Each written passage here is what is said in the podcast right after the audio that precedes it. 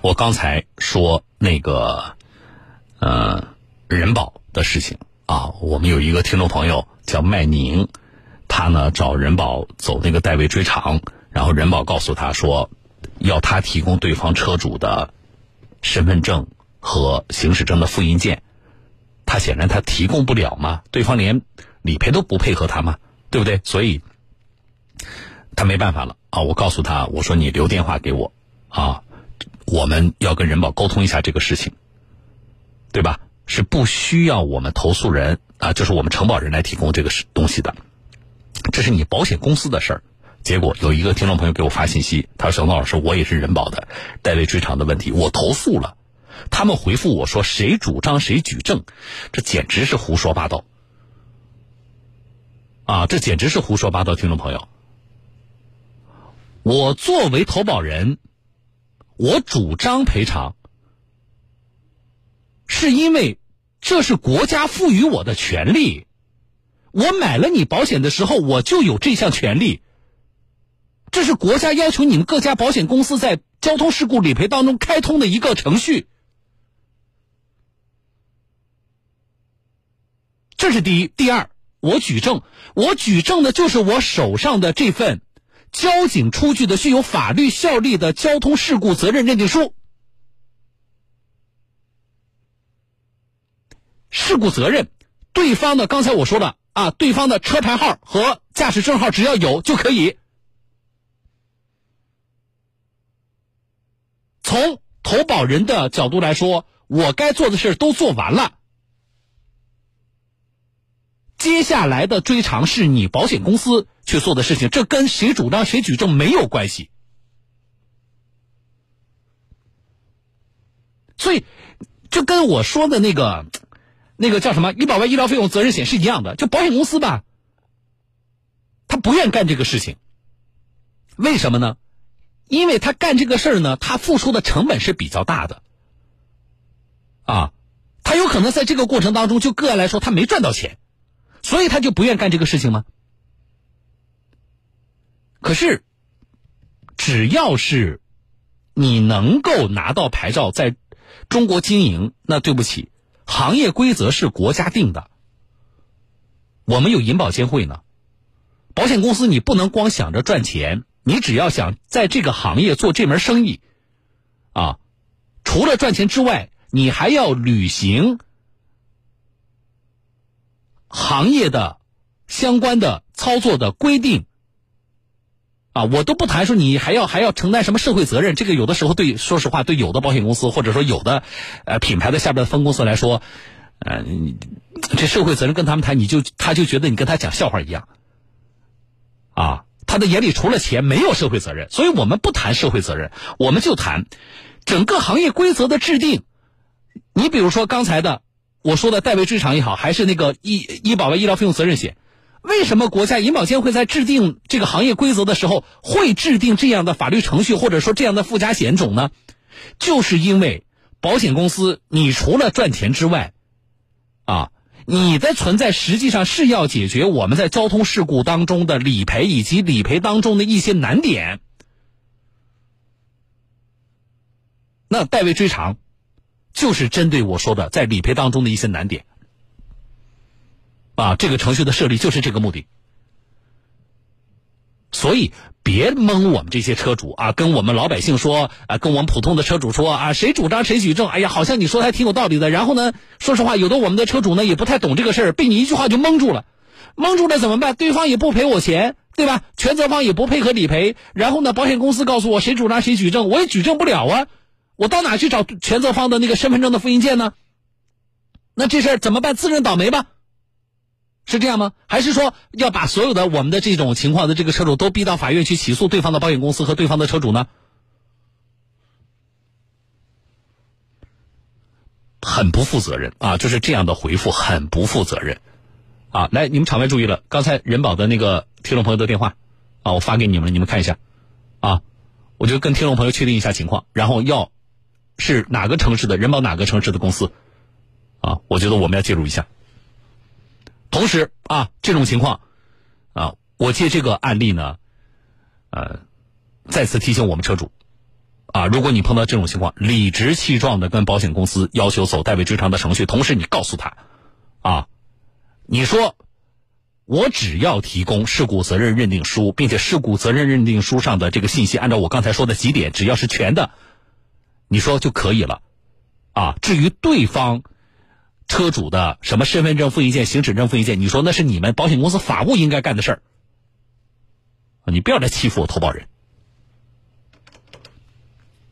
好了，这位朋友说：“小东说，为什么现在这么多人不相信保险？也跟他们的所作所为有关系。是啊，你老干这些让人觉得坑人、骗人或者让我们失望的事情，啊，买买了保险不保险，嗯，这才是最大的问题。好，来接电话啊，嗯，一位朱先生，来，朱先生电话在吗？朱先生您好，啊，你好，是无锡的听众对吧？”啊，对对对对对，好，我看了你给我的这个信息，但是有些细节呢不是很清楚啊。就是你儿子结婚是不是？对对对对对。哪一年结的？一八年正月初六。一八年结的啊。对对对。呃，多大呀？孩子多大？嗯，二十八岁。那那新娘呢？就是你儿媳妇多大？嗯，二二十五岁。好，年龄都没问题，对吧？都都是可以结的，但是没领证。哎，对对对对。怎么不领证啊？哎，就是像我们农村嘛，就是结过婚嘛，领不领证都无所谓的吧？这这这保谁说领不领证都无所谓的？都什么年代了，我们连这点意识都没有吗？你法律上，你是不是这个法律意义上认定的合法的夫妻啊？这个，而且问题是领结婚证这事儿也不费钱，也不复杂呀，怎么不去干呢？嗯，他们那那时候督促他们去领的话，那有时候个公章嘛，就一时一拖再拖拖拖拖就没没了，一直就拖下来了。唉，好，一八年，呃，那那没领证，你们怎么确认的这个关系？就是在办了酒席了，是不是？啊，对，哎，对对对。啊，办了酒席了，给了彩礼了，给给了，给了多少钱？呃，我们那个农村嘛，有个那个就是个过过个小礼嘛，过个三万三万六千八。嗯。或者呢，或者呢，那个带人的时候呢，就是大礼嘛，又给了个彩礼嘛，是八万八千八。我的天呐，小礼是什么？就相当于定亲吧，就订婚。哎哎。哎，对对，对吧？对对对，是三万六千八。对啊，然后那就最后办酒席的时候，那就算是大礼了。啊，对对对对对。八万八千八。对对对对对。十二万多。对。到没到十三万？没到十三万，十二万多，对吧？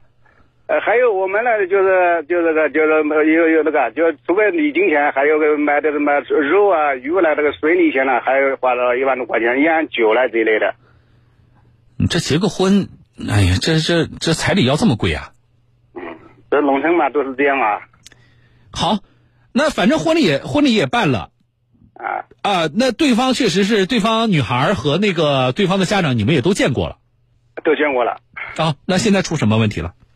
呃，就是那个那个女孩子说嘛，说两个人过不下去了，缘分已经到了啊，就是要分手。什么时候的事儿？呃，五月二十号左右吧。就是今年五月二十号。啊，对对对对，一八年呃结婚的时候是一八年几月？一八年正月。那这是三年多了，是不是？啊，对对吧？三年多啊。啊，对。呃，女孩说什么？缘分尽了，过不下去了。啊，对对对对。三年有孩子吗？没有没有没有。性生活是是发生性关系了吗？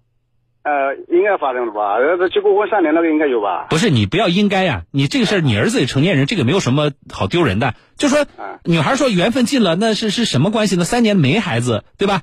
然后呢，那是不是发生性关系？还是说三年都没有发生性关系？这个你没问你儿子吗？他是他们两个夫妻生活都是正常的，正常的是吧？啊，对对对对。然后没有给出其他原因。那女孩现在说提出分手，是已经分了还是怎么样？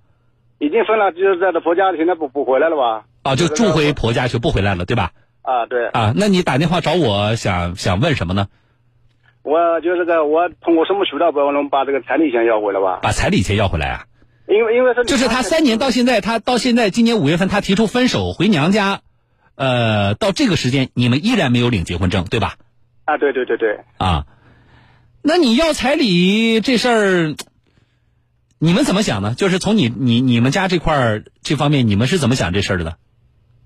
这个事嘛是女孩先提出分手的嘛，我们就是嘛，你这种你你既然提出分手了，我们那个彩礼钱你要认赔我们吧？要不是我，假如我要是我儿子那个提出分手的，我们一分不会要的。但是你这个也还这个也不是说我们以往的案例啊，你比如说女孩嫁过来了，就在你们家待了一个星期，甚至待了俩月，对吧？她就走了，我们这个觉得这是有骗婚的嫌疑，对吧？啊，但是你这个还不一样，你这都生活三年了，那也没有这个有有，你不要隐瞒我啊，就是说这个分手的原因有没有，比如说你们男方的过错呀？没有啊，就是他。那个女孩子就说嘛，两个人我们两个两个小孩都老比较老实嘛，晚上回来的时候一个人玩个手机嘛，就是没有共同语言那样的吧。嗯，但是你这个有个问题呀，啊，就是说不不是说像我刚才说的时间很短，有骗婚的嫌疑。我觉得从你整个描述的过程当中，我觉得这种嫌疑也很小，对吧？人家就为了骗你那点彩礼钱，我觉得这个嫌疑也很小，这是第一。啊，对对。第二。你说你现在你提出说我得要回，是因为女的啊，女方你先提分手的，那我得要回彩礼钱，啊对，那这事咱们怎么理解呢？那人家女孩毕竟跟你们生活了三年，这事儿，咱们完全也也也不考量吗？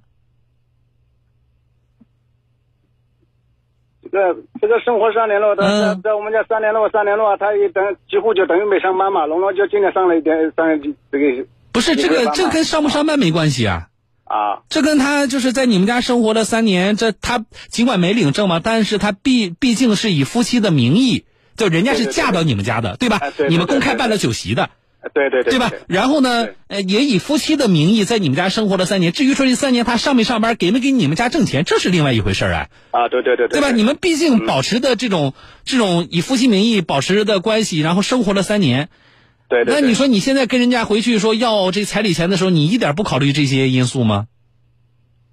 嗯，那那我怎么考虑呢？你怎么不考虑啊？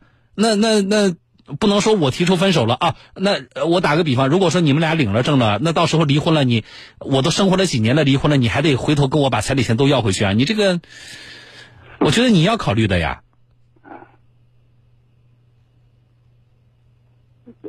那因为这个女孩子，女孩子嘛，就这个这个，因为这个他妈经常说，他说没那个主心骨，因为就说没心眼，也怎么，就是，就这个女孩就关键就是听他妈话。哎呀，你这个你说这些都，咱俩说的是两回事儿啊啊！就是你现在要要这个钱的话，来，我给你找个律师问一下。啊！但是你现在要这个钱的话，你不能说你光是我，你感觉就是我作为男方来讲，我被分手了嘛，对吧？因为女方提出来，那我好像我就是受害者，而且我们家花了那么多钱把你娶回来的呢，你你是这么想的，所以我现在得把彩礼钱要回来。啊！但是我觉得这个不是的，我不能都像你这么想的，我们还要充分考虑到他们毕竟在一起生活了三年，而且人家也也确实是以正常的这个方式嫁进你们家的，以夫妻的名义生活了三年。啊，你不能完全不考虑说这个事实的存在，然后不行啊，当时我的彩礼钱我就全部得要回来，啊，我这个不支持的啊。我们听听律师怎么说，然后也给你点建议，你能怎么办，好不好？嗯，好的，好的，啊啊，好，来，你电话不挂啊。听众朋友，我们来连线的是江苏博士达律师事务所的刘娟律师，刘律师你好。哎，好，听众朋友们大家好。啊，刘律师啊，他办了婚礼了没领证，就是我们从法律上怎么来看他们这三年？在一起共同生活的这段关系，呃，按照现在的民法典的规定的话呢，他们没有领证，在我们法律上不认为他们是具有夫妻关系啊，应该说在我们我们是认为他们是同居关系。那就是说不能叫夫妻关系啊，对，因为没有办理结婚登记啊，就不能叫夫妻关系，那就是同居关系。嗯，但是他这个同居关系呢，实际上呢，事实是以夫妻以结婚的这种啊这个目的。去去做的，并且呢，这里边刚才您听到有有彩礼的，啊，这个来往，对吧？啊，那那这个部分我们怎么来看的这个钱的性质啊？呃，从刚才这个当事人的陈述来说，我们认为他这个是按照习俗给付的这个彩礼，这个性质是可以确定的啊，这是可以确定的，对吧？对对对。啊，好，那现在的情况就是，现在男方说女方提出分手了嘛？嗯，而且又没领证。对吧？嗯，那么我们打算把当时给的，我刚我刚才算了一下，十二万几，不到十三万，我们要把彩礼要回来。嗯啊，呃，看协商呢，如果当然双方能协商好啊，那那是那就更好了，对吧？那协商不好的话，他也是可以去起诉女方的，这也没问题，是不是？对啊，但问题是要得回来吗？因为按照嗯啊。规定来说啊，呃，如果说他们没有办理结婚登记手续，嗯那么他是可以去向法院去提出要求返还彩礼的，嗯这个是没有问题的。但是嗯就像小明刚才说的，他们已经共同生活了三年的时间了，嗯对吧？那么说，那么你能返还多少？这个就要法法官根据这个各种情形来予以判决。那什么意思呢？您您的您是什么意思？就是说你想全要回来是不太可能。对对对对。哦，哦，那这个确实跟我们以往的那种，就是呃，刚结了婚，或者结了婚几天儿也没领证啊，然后呢，这个新娘子就跑掉了。啊，那那个时候我们要主张所有的这个彩礼的退还，似乎呢，我们底气是很足的，啊但是这种情况就是，呃您您也认为，在一起以夫妻名义共同生活这三年是需要去考量的一个非常重要的因素。呃，是一考量的因素之一。应该来说，我来给大家介绍一下那个彩礼的返还的条件是什么啊？嗯首先，如果说我们要返还彩礼的话呢，我们要呃有三个条件是可以返还的。第一种嗯是双方没有办理结婚登记手续的，是可以返还的。嗯第二种是办理结婚登记手续，但确实没有共同生活的，嗯他也可以返还。第三种就是婚前给付导致给付人生活困难了。嗯那么对于第二种、第三种呢，是要以离婚为条件。像今天这个当事人，他就符合我们说的第一种条件，双方嗯没有办理结婚登记手续，嗯那么你是可以去起诉要求返还彩礼，嗯但是鉴于像小东老师刚才说的，你们共同生活了三年的时间，对吧？嗯那是一个考量的因素，能不能够全部返还啊？那就要由法官根据这个事实的情况来进行一个自由的裁量。嗯哎，那其实民间有这种，呃，他其实刚才提到了，呃，我怎么说呢？叫约定俗成还是什么？就是说，啊、哪一方提出来的分手，哪一方就得承担责任。比如说啊，他现在是女方提出来，所以他认为说，你既然是你提出的分手，你就应该把钱还给我。如果是我儿子提出来，就男方提出来的，我一分钱都不要。但是法院法庭上是不会以谁先提出的分手，谁责任就更大，或者说谁就应该完全的啊承担承担全部的责任，法院是不会这样去考量的吧？对的，对的，小宝说的很对，就像就就是好像离婚一样，不嗯是说谁提离婚过错方，这个是 这这这个观点是不成立的。好的，好的啊，那就是他可以去协商或起诉试试看，但是呢，从您的判断，法院也会充分的考虑实际的情况，所以全返还可能是不太可能，是吧？对对啊对对，行啊，我觉得特别是您后面的这个介绍，也对大家对这类问题的，呃，怎么来看啊更清晰一些。谢谢刘娟律师，我们再见。谢谢，小宝再见。嗯，好了啊，朱先生，你都听到了，哎，我听到听到听到。你现在有没有去跟人家娘家就正式提这个事儿？呃，我还没有，还没有我就想去，我就就就咨询你们咨询一下啊，吧。好，律师的观点就是以上的观点，我们供您参考。啊，嗯我我总觉得是这样的啊，啊，就是说如果不用打官司，那最好。对吧？嗯那么我们去去跟跟呃呃女方家我们商量一下，对吧？啊，嗯能协商成最好。啊，但是呢，呃，律师的观点，我觉得很重要的，你要参考的就是，即使打官司，你那十二万多想说全要回来，这个可能性也不是很大。啊，就是我说的，你这事儿跟以往我处理的案例不一样。嗯啊，你们这个人家姑娘从现在从你描述情况来看，也不是骗婚，人家当时也是抱着去成家过日子的这个目的，跟你儿子在一起的，嗯而且人家毕竟跟你们生活了三年嗯啊。那我我这三年我我小姑娘来说，我回头是不是得跟你们老朱家要一个青春损失费呢？呃那这个那这个，假如说了，他那个他前前提出分手，我可以那个，我也可以向他到法院去啊。如果起诉的时候，我可以的嘛，我这个他我我我还是可以了嘛，我还是比他大嘛，我他他浪浪费了我家你们哎，你不是的，你们啊谁是谁提出分手，不意味着谁是过错方。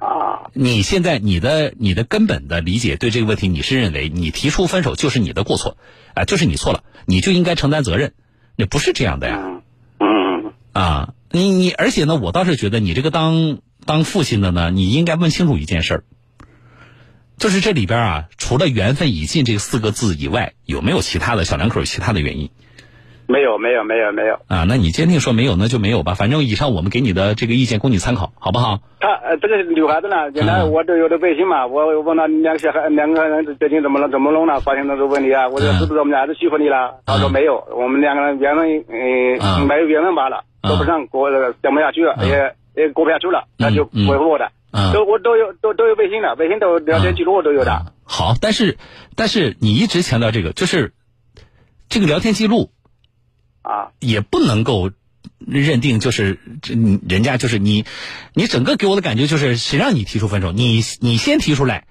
你你你就是过错方，啊，这个不是不对的。我刚才专门就这个事情请律师跟你说了一下，嗯啊，我希望这一点你先想通，好吧？嗯嗯嗯，好的好的。啊啊，好了，供你参考啊，我们再见。嗯，好的啊，好的好的，小东老师再见啊。哎哎哎，好，再见啊。嗯、有听众朋友说说这个可以诉讼是可以诉讼啊。嗯，这位朋友叫蓬莱人，他说要是领证了，那财产还得分一半呢。啊，呃，追梦说小东老师，我的一个亲戚的情形和这个是一样的啊。嗯，来有一个听众朋友，有一个听众朋友叫明史是吧？来，我们拉黑了啊！你可以不同意律师的观点，但是你不能骂人啊！你肯定在听节目对吧？来，我们拉黑啊！嗯。然后有听众说，这位朋友叫喜，他说这个老人有点过分了啊。那按他这么说的话，那过几天女方家属可以跟他要青春损失费呢？我刚才其实提到了这个，啊，青春损失费其实是法律意义上是没有的啊，你是要不到的。我只是希提到这个的目的是什么呢？只是希望让这个老人家呢，要稍微理性点看待这个事情啊。嗯，你肯定拿出这些彩礼也是挺不容易的，而且而且也是希望子女能够，呃，双方这个小两口能够和睦的过日子啊。但是各种原因吧，啊，就是过不下去了啊。那么女方提出分手，这个案例里边唯一特别点的就是双方没领证，听众朋友，这是唯一特别的，否则就是离婚吗？对不对？我们现在不能用离婚这个词来界定他们的关系，是因为他们根本没领结婚证。但其实大家想一想，这个关系不就像两口子过不下去了，离婚了吗？啊，就差走了一个法没有走一个法律的程序吗？啊，那么在这种情况下，不是说我什么都不考虑，我就只看钱了，啊，呃，是当年以呃当年以结婚的名义，以组成一个家庭的名义，甚至以爱情的名义建立的这个家庭，这些因素我都不考虑了，啊。三年期间在一起生活，啊，以夫妻的这个名义生活的这个事实我都不考虑了，甚至在三年的朝夕相处当中是否产生的这个相这些感情我也都不考虑了，啊，我这个时候我就就只想着钱了，嗯，法律意义上来说，男方现在确实是可以有权利提出来退，要求退彩礼的，没问题啊，这是今天这个法律知识点，大家知道啊，但是。以上我所我说的这些，不是说我们从情义上，呃，希望大家考虑；从法律的执行上也是要考虑的。法院会充分考虑到这些因素的存在，所以律师才给出的判断是什么呢？就是，呃，如果想所谓彩礼全部都退回来，啊，可能概率是很小的。啊，那这个呢，就是如果说我们万不得已。啊，我们我希望我们每一个听众朋友，大家都是和和睦睦的啊，每一个家庭都是。但是万不得已走到这一步的话，那么大家心里都有数啊。听过小东那期节目，那么这种情况下，收了彩礼的一方，你要知道，对方确实有权利向咱们来要彩礼啊，就是女方嘛，对不对？确实有权利向咱们要来彩礼。但是那要彩礼的一方，你也知道啊，我也不能把什么都不顾了，我把当初给的钱全要回来。啊，这个可能法律上也不支持我这么做，好不好？好了，啊，说到这，来，我是主持人小东啊，进广告，稍后回来看微信。